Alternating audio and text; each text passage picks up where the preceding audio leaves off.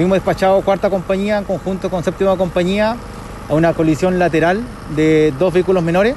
Al llegar al lugar nos percatamos que habían cinco personas involucradas en estos dos vehículos, eh, dos personas atrapadas.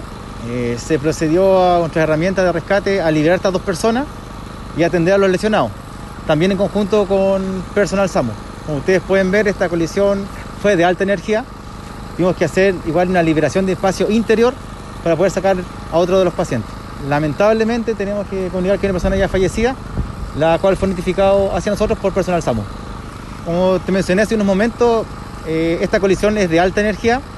Uno de los pacientes sufrió la gran parte de energía involucrada en este, este accidente.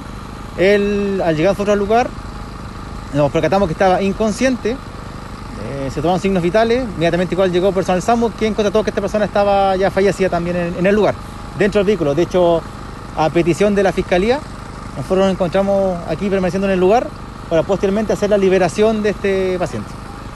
Lo que yo te puedo decir, sí, de que los tres pacientes, más la persona que fue liberada, que está atrapada, que fue la última vieron que sacamos, estaban todos conscientes en todo momento de la emergencia. Iban siempre conscientes, se comunicaban con el personal de trauma, se comunicaban con el personal de, de SAMU también. Bueno, eh, tres personas adultas, sexo masculino, y dos personas de sexo femenino involucradas en el accidente.